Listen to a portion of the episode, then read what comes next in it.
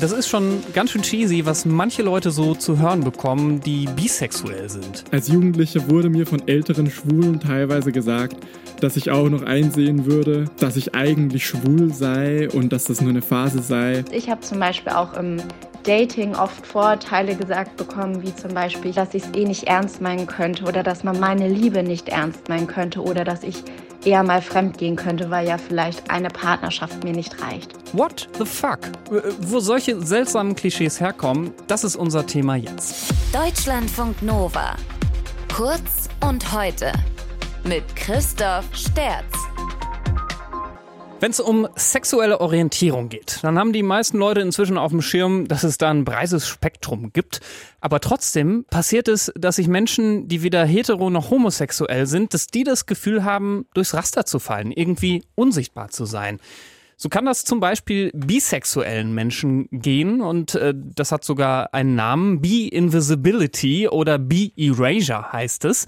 Und was das äh, konkret bedeutet, das habe ich heute Morgen mit Max Rogal besprochen. Der hat äh, 2021 bei der queeren Dating-Show Prince Charming mitgemacht und äh, klärt auch auf seinem Instagram-Kanal 321 Max über Diskriminierung auf. Und deshalb kann er auch gut erklären, was dieses Unsichtbarsein für bisexuelle Menschen bedeutet. Also es hat verschiedene Ebenen. Äh, das eine ist, dass in den Medien immer noch, wenn es um queere Menschen geht, bisexuelle Menschen am wenigsten dargestellt werden und die wenigsten Figuren bisexuell sind, weil dann meistens eingeteilt wird in heterosexuell und homosexuell mit wenig Spielraum dazwischen. Und andererseits ist das auch in der Geschichte viele Menschen, die bisexuell waren, im Nachhinein auch als homo- oder heterosexuell bezeichnet werden, obwohl sie es gar nicht waren. Ein Beispiel ist Robin Ox. Die ist eine bisexuelle Aktivistin in den USA und war eine von den ersten Frauen, die die gleichgeschlechtliche Ehe eingegangen ist. Hat sich selbst immer als bi bezeichnet, wurde aber dann in den Medien und Berichten über ihre Ehe immer als lesbisch bezeichnet, weil es ja die gleichgeschlechtliche Ehe war, die Gay Marriage und mhm. nicht die Bi Marriage. Und damit wurde ihre Bisexualität auch unsichtbar gemacht, obwohl sie ja ausdrücklich nicht lesbisch war, sondern bi. Das ist ja, total komisch, auch deswegen, weil wenn ich so Statistiken mir angucke, dann bezeichnen sich gar nicht so wenige Menschen als bisexuell. Also immerhin, ich glaube, es waren so drei Prozent oder so. Also wie, wie kann das trotzdem sein, dass das so, dass diese Unsichtbarkeit da so da ist? Ich glaube, es ist so eine grundsätzliche Frage, wie man eben auch Geschlecht sieht. Wenn man sagt, es gibt nur zwei Geschlechter, männlich und weiblich, dann kann jeder auch nur auf Männer oder auf Frauen stehen und da gibt es eben keinen Spielraum dazwischen. Wenn man aber sagt, das Ganze ist ein bisschen mehr als Spektrum aufgebaut, dann liegt ja jeder irgendwo dazwischen auf dem Spektrum und der Spielraum ist natürlich viel größer. Das heißt, gerade bisexuelle Menschen sind grundsätzlich meistens offener dafür, dass Geschlecht auch mehr auf einem Spektrum liegt und deswegen gibt es auch mehr Menschen, die sagen, ah ja, vielleicht ist es bei mir 2080 oder 1090, wie ich irgendwie auf Geschlechter stehe, weil sie sich nicht einfach zwischen A und B ganz binär entscheiden müssen. Gibt es da eigentlich deiner Erfahrung nach irgendwie einen Unterschied zwischen äh, bisexuellen Männern und Frauen, was so die Wahrnehmung angeht? Grundsätzlich ist es gerade bei Frauen eben so, dass also bisexuelle Frauen oft als sehr sexualisiert dargestellt werden. Also dass bei Frauen gesagt wird, es sind eigentlich heterosexuelle Frauen, die aber gerne mit Frauen experimentieren, weil gerade das auch von heterosexuellen Männern oft fetischisiert wird. Also dass die es eben geil finden, wenn sie sagen, oh, die, meine Frau, die eigentlich heterosexuell ist, mit einer anderen Frau, aber dann auch nur zum sexuellen Ausprobieren. Also dass bisexuelle Frauen auf ihre Sexualität reduziert werden, anstatt auch auf eine romantische Ebene zum Beispiel.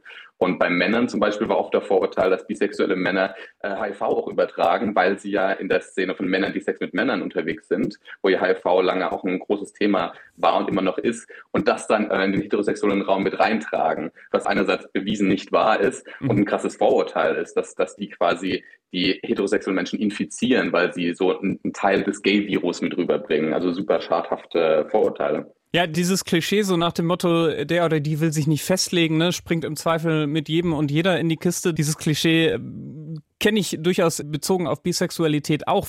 Kenne ich das vielleicht auch deswegen, weil ich es irgendwie aus den Medien kenne? Also ist, könnte das auch sein, dass wenn es quasi um bisexuelle Menschen geht, äh, wenn überhaupt, dass es dann irgendwie oft eine falsche Richtung bekommt? Absolut. Bisexuelle Menschen werden dann meistens so dargestellt, dass sie entweder verwirrt sind, also die können sich nicht entscheiden. Bisexuelle Männer sind meistens ja sowieso schwul, trauen sich nur nicht, sich komplett zu outen. Deswegen behaupten sie, sie wären doch noch bi. Und bisexuelle Frauen entscheiden sich am Ende eh für den Mann, aber experimentieren so ein bisschen rum. Das heißt, es wird davon ausgegangen, am Ende muss sich ja jeder für den Mann entscheiden und es ist nur so ein bisschen Spielraum davor, was ja auch nicht stimmt. Mhm. Aber ähm, das ist eben gerade auch in vielen Medien so, dass Bisexuelle, gerade in der Serie Elite zum Beispiel, gibt es viele Charaktere, die mit Charakteren von beiden Geschlechtern auch intim werden, aber das wird dann auch immer als sexualisiert, also bei einer, bei einer Orgie oder als Affäre dargestellt und weniger auf einer romantischen Ebene.